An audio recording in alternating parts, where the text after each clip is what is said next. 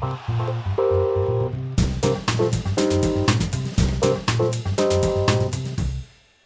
à toutes et à tous, bienvenue à Parlons-en, le podcast de la rédaction d'Espace Social Européen, où nous donnons la parole à des acteurs de la protection sociale. Cette semaine, pour m'accompagner, j'ai le plaisir de recevoir Cédric Arcos, directeur général adjoint de la région Île-de-France. Bonjour Cédric. Bonjour Alexandre. Comment allez-vous?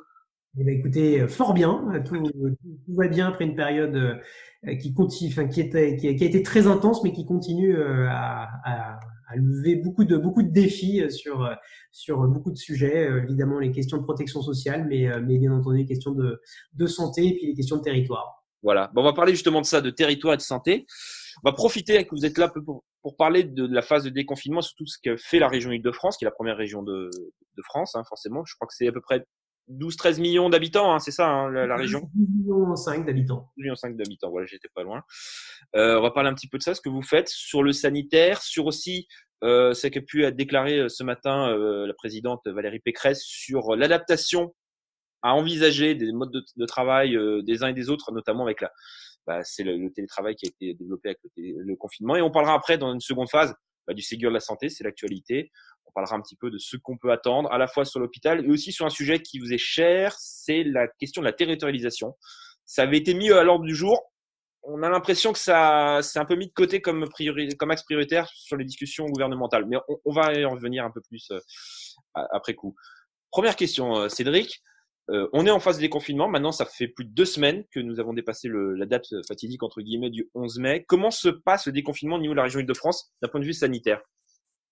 Alors, euh, Alexandre, le, déconfinement d'un point de vue euh, sanitaire, pour le moment, se passe plutôt, plutôt bien. Les Français sont très responsables dans leur, dans leur comportement individuel comme, comme collectif, mais aussi, je crois que les pouvoirs publics, dans, leur, diversité, dans leur pluralité de, leurs compétences, ont su mettre en place un accompagnement qui a plutôt, en tout cas jusqu'à jusqu'à présent, fait preuve de, de son efficacité. Je pense évidemment à la question des transports, qui représentait un défi absolument colossal hein, pour une région comme, comme l'Île-de-France, avec un, un, tissu de transport qui est, qui est, à la fois très dense et très, très complexe.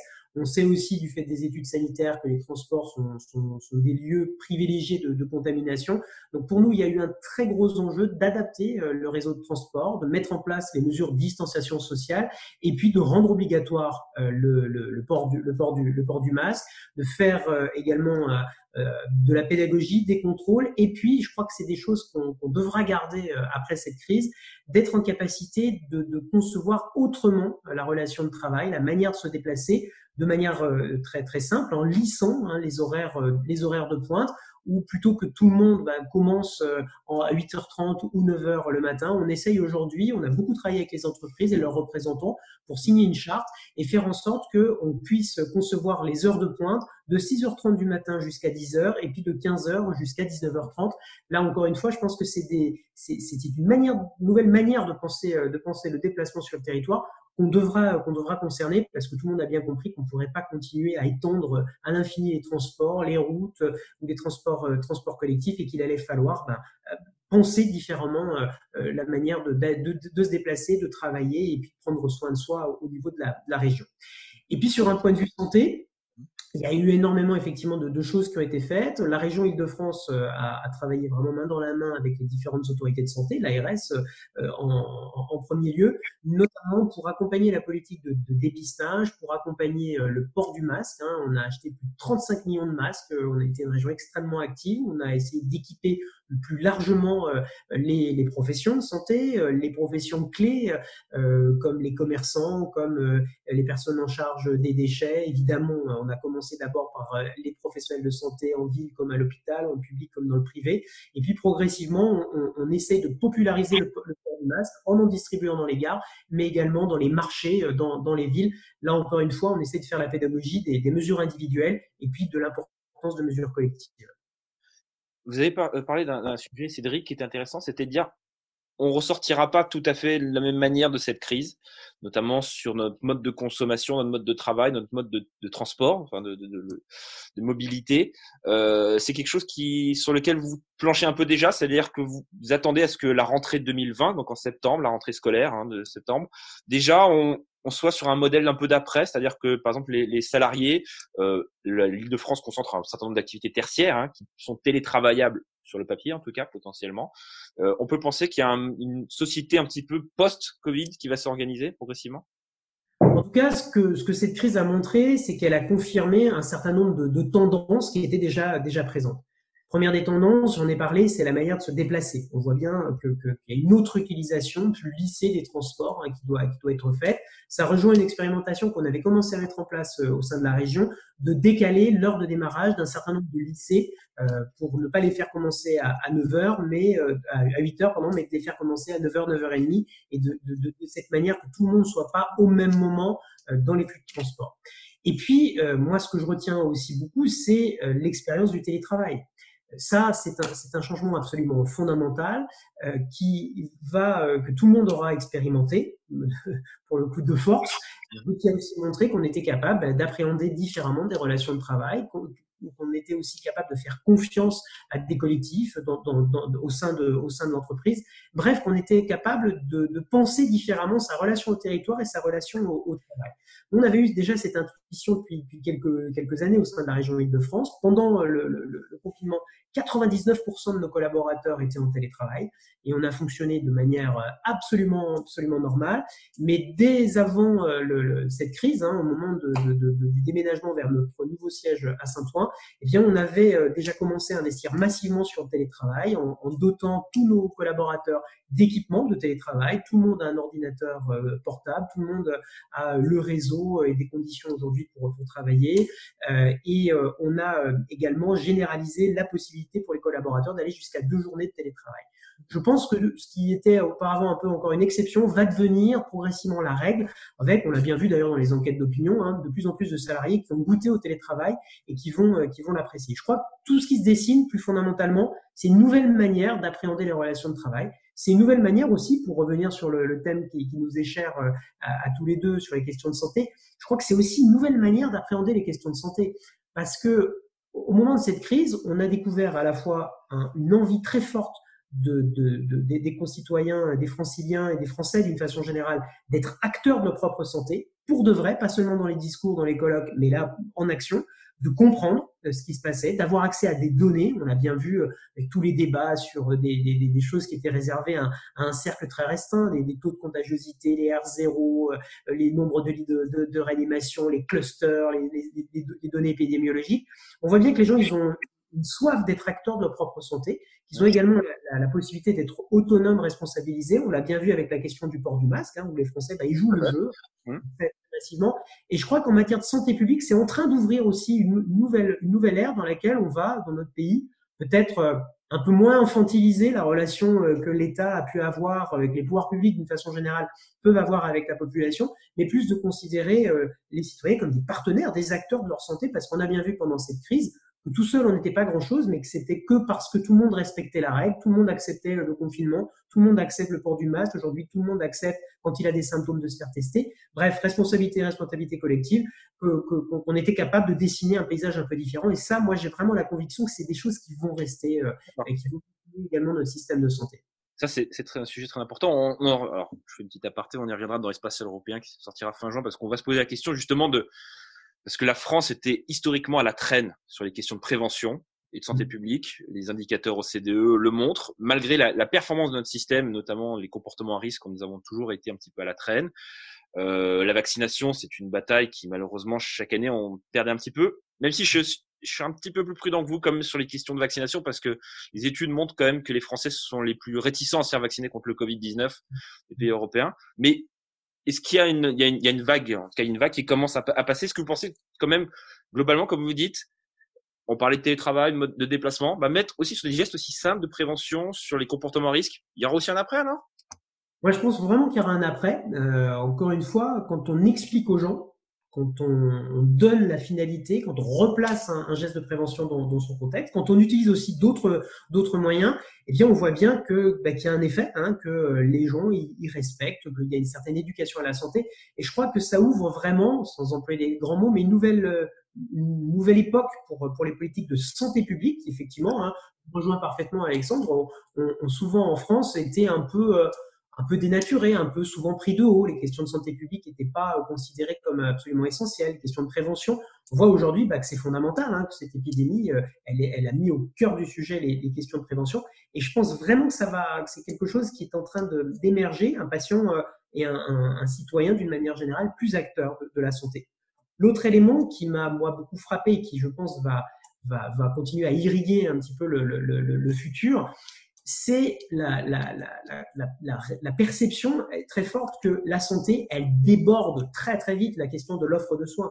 Moi, je viens du, monde de l'offre de soins. Aujourd'hui, euh, moi-même ce, cadre-là, mais je crois que ce, que ce que cette crise elle a montré, c'est que les questions de santé, elles sont certes dans l'offre de soins, les lits de réanimation, la capacité d'organisation des équipes, mais elle, touche bien d'autres sujets. On a parlé des transports, on a parlé de la manière de, travailler, on pourrait également parler de l'activité, de l'autonomie, de l'indépendance même de notre, de notre pays, avec des questions de souveraineté industrielle, technologique, notre prise de conscience de notre très forte dépendance vis-à-vis vis-à-vis de, de, de, de, de l'extérieur et finalement notre incapacité à penser cette souveraineté. Je crois que la santé, elle a montré, cette crise plus exactement, a montré que les questions de santé, elles touchent un, un, spectre extrêmement large de, de, de, de, questions et que penser une politique de santé, c'est penser l'intégralité de cette dynamique et pas seulement l'offre de soins qui nous occupe, qui nous a beaucoup occupé, qui nous a beaucoup concentré nos financements. Euh, ça va encore euh, nous occuper beaucoup.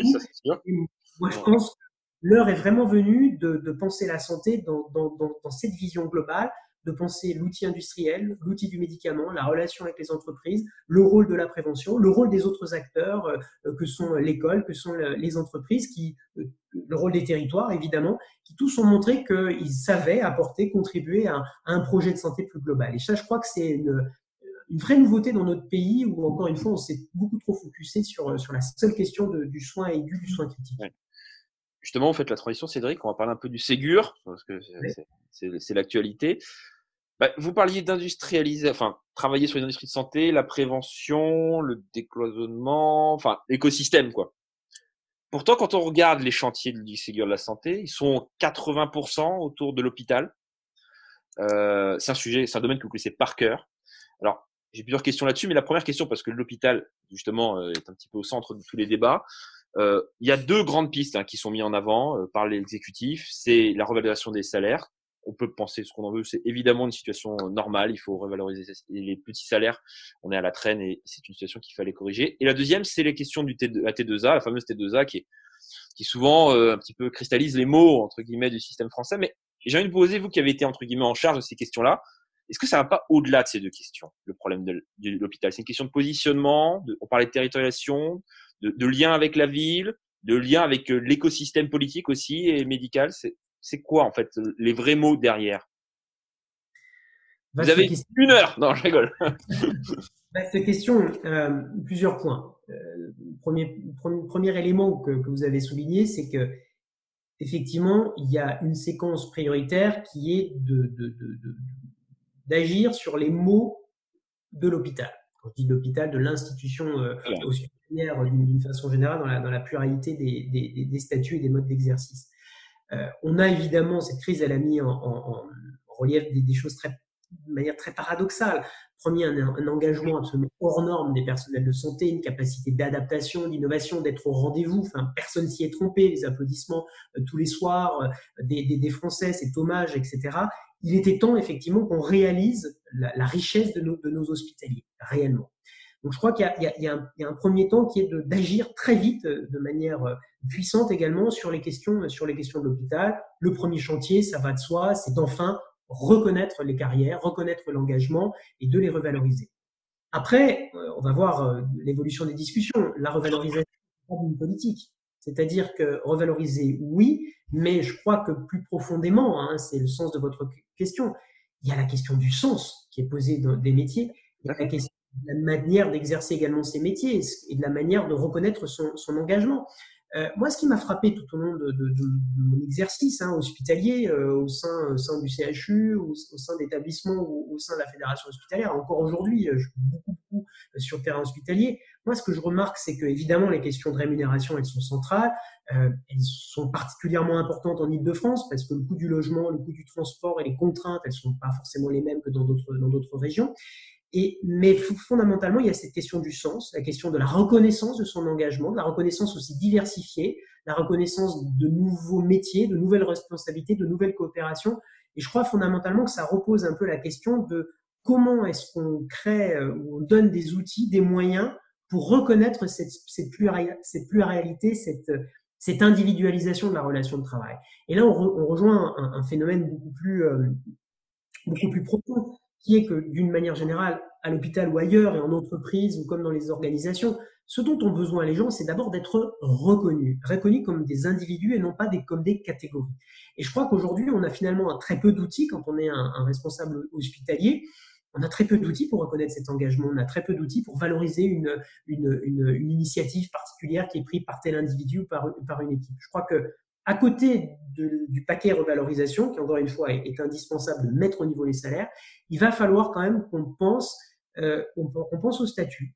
Euh, Est-ce que les statuts aujourd'hui, dans leur forme actuelle, sont toujours aussi pertinents? Moi, je ne le crois pas. Je pense que, euh, en tout cas, le statut des structures mérite d'être, mériterait d'être réinterrogé pas par dogmatisme, parce que finalement ces questions, elles, épuisent assez vite, euh, assez vite le débat avec des positions très tranchées. Moi, la question que je me pose, c'est est-ce que les outils aujourd'hui qui sont, qui sont sur la table sont à la hauteur des demandes des professionnels qui d'abord ont envie d'être reconnus dans leur engagement, dans la valeur ajoutée qu'ils apportent, dans les coopérations professionnelles. On parle souvent des nouveaux métiers, on parle souvent des infirmières pratiques, des infirmiers de pratique inversée, euh, de, de pratique ah, avancée, pas inversée. Hein. Infirmiers de pratique avancée, donc pas inversée, euh, de, de, de, tout un tas de, de, mouvements qu'un cadre un peu trop a du mal à accompagner logiquement. Hein. Et je crois qu'aussi, l'autre élément, c'est le besoin d'adapter euh, les réponses au territoire et aux situations. On l'a bien vu pendant la crise, tout le monde n'a pas été frappé de la même manière, euh, tout le monde n'a pas répondu de la même manière et heureusement, et c'est ce qui a permis au système de tenir, c'est justement parce qu'on a à un moment mis de côté ces règles-là et qu'on a focusé tout le monde sur le même objectif, bah, qu'on a pu tenir, que le système, que la DIB n'a pas rompu, que le système a pu tenir. Et ça, je crois vraiment que, que c'est quelque chose sur lequel il va falloir travailler. Après, il faut pas tout attendre du Ségur. Quand je dis il faut pas tout attendre, c'est une évidence qu'en un mois, la totalité des problèmes que notre système de santé rencontre depuis 20 ans vont pas pouvoir être réglés. Mais je trouve que c'est déjà important de poser des mots euh, sur, euh, sur notre système de santé d'une façon générale. Tout le monde l'a dit, le Premier ministre l'a dit également euh, dans, sa, son, discours introductif du Ségur. Le cadre de réflexion dépasse le seul hôpital. Évidemment, l'hôpital tout seul, il n'est rien, ou en tout cas, il n'est qu'une partie importante, certes, mais qu'une partie du système. On voit bien le rôle majeur de la ville, on voit bien le rôle de, majeur des coopérations, on voit bien le rôle de, majeur des soins à domicile, de la prévention et de ces autres acteurs, hein, euh, qu'ils soient industriels, qu'ils soient des autres administrations, de l'école, etc. C'est tout ça qu'il va falloir penser. Donc moi, ce que, je souhaite, ou veux finalement que je formule, c'est que ce Ségur permette de régler en urgence un certain nombre de, de problèmes, permette d'envoyer des signaux puissants signe de reconnaissance, mais également euh, que ce soit le début d'un processus euh, qui puisse nous permettre un peu, de façon générale, je vais le dire très simplement, d'adapter notre système aux nouveaux enjeux. Globalement, on a un système qui date de 58, qui a été euh, fantastique et qui était très en avance à l'époque pour faire face aux enjeux de l'innovation, pour faire face aux enjeux finalement qui étaient ceux d'une France post-seconde guerre mondiale qui, devait participer à l'accélération d'un modèle. On voit bien qu'aujourd'hui, les enjeux, ils sont pas les mêmes. Les enjeux, ils sont fondamentalement dans des nouvelles pathologies, dans une globalisation, ils sont dans des enjeux du numérique, ils sont dans une aspiration très différente des professionnels de santé, de reconnaissance, d'autonomie. Et je crois que c'est tout ça qu'il va falloir penser. Le terme autonomie, le terme euh, subsidiarité, je, je, souhaite, hein, pour ma part, qu'il soit vraiment au cœur des prochaines semaines, dans le cadre du Sécure, mais plus, globalement des prochains mois, euh, parce que c'est pour moi deux notions, autonomie, subsidiarité, qui, aujourd'hui euh, caractérisent le plus, je vois, l'aspiration des structures, euh, des personnels, quel que soit leur mode d'exercice en ville ou en hôpital. Ah, oui, un bug. Je sais pas ce qui s'est passé.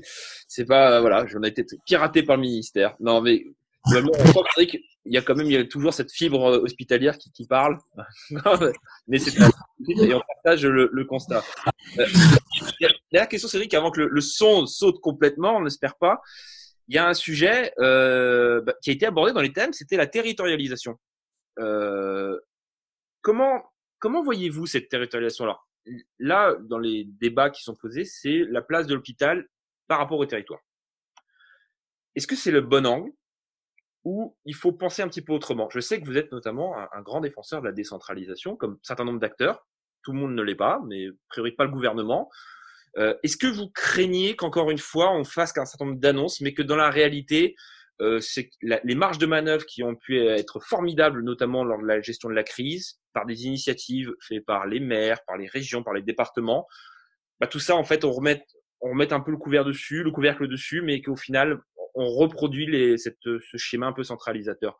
Qu'est-ce que serait une vraie décentralisation ou même une territorialisation de la santé en France, selon vous? Quelque chose de réaliste Alors, c'est un débat qui est capable d'enflammer une assemblée ou en tout cas de radicaliser, des, points de vue.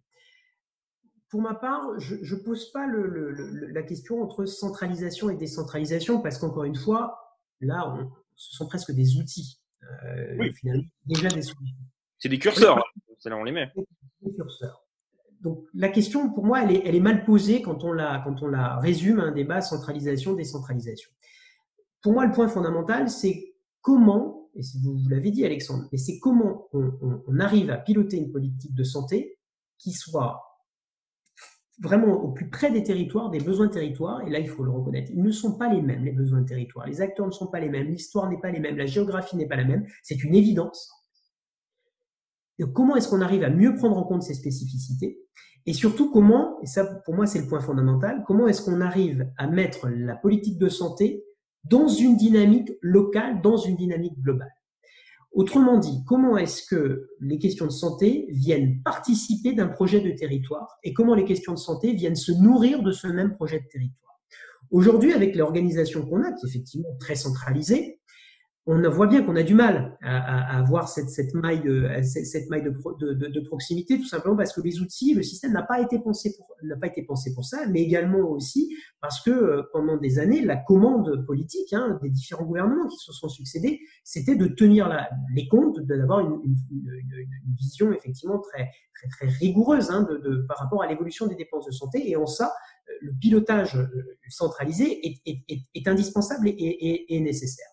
On voit bien qu'aujourd'hui, on a besoin d'une deuxième phase, pas simplement pour parce que la réalité économique n'est pas là. Je crois que ce serait une grande naïveté de le, de le croire. On va continuer, il faut le faire, avoir une, une gestion tout à fait euh, rigoureuse hein, des dépenses de santé, évidemment, parce, qu'elle, parce, qu'elle, parce que les besoins sont, sont, assez énormes.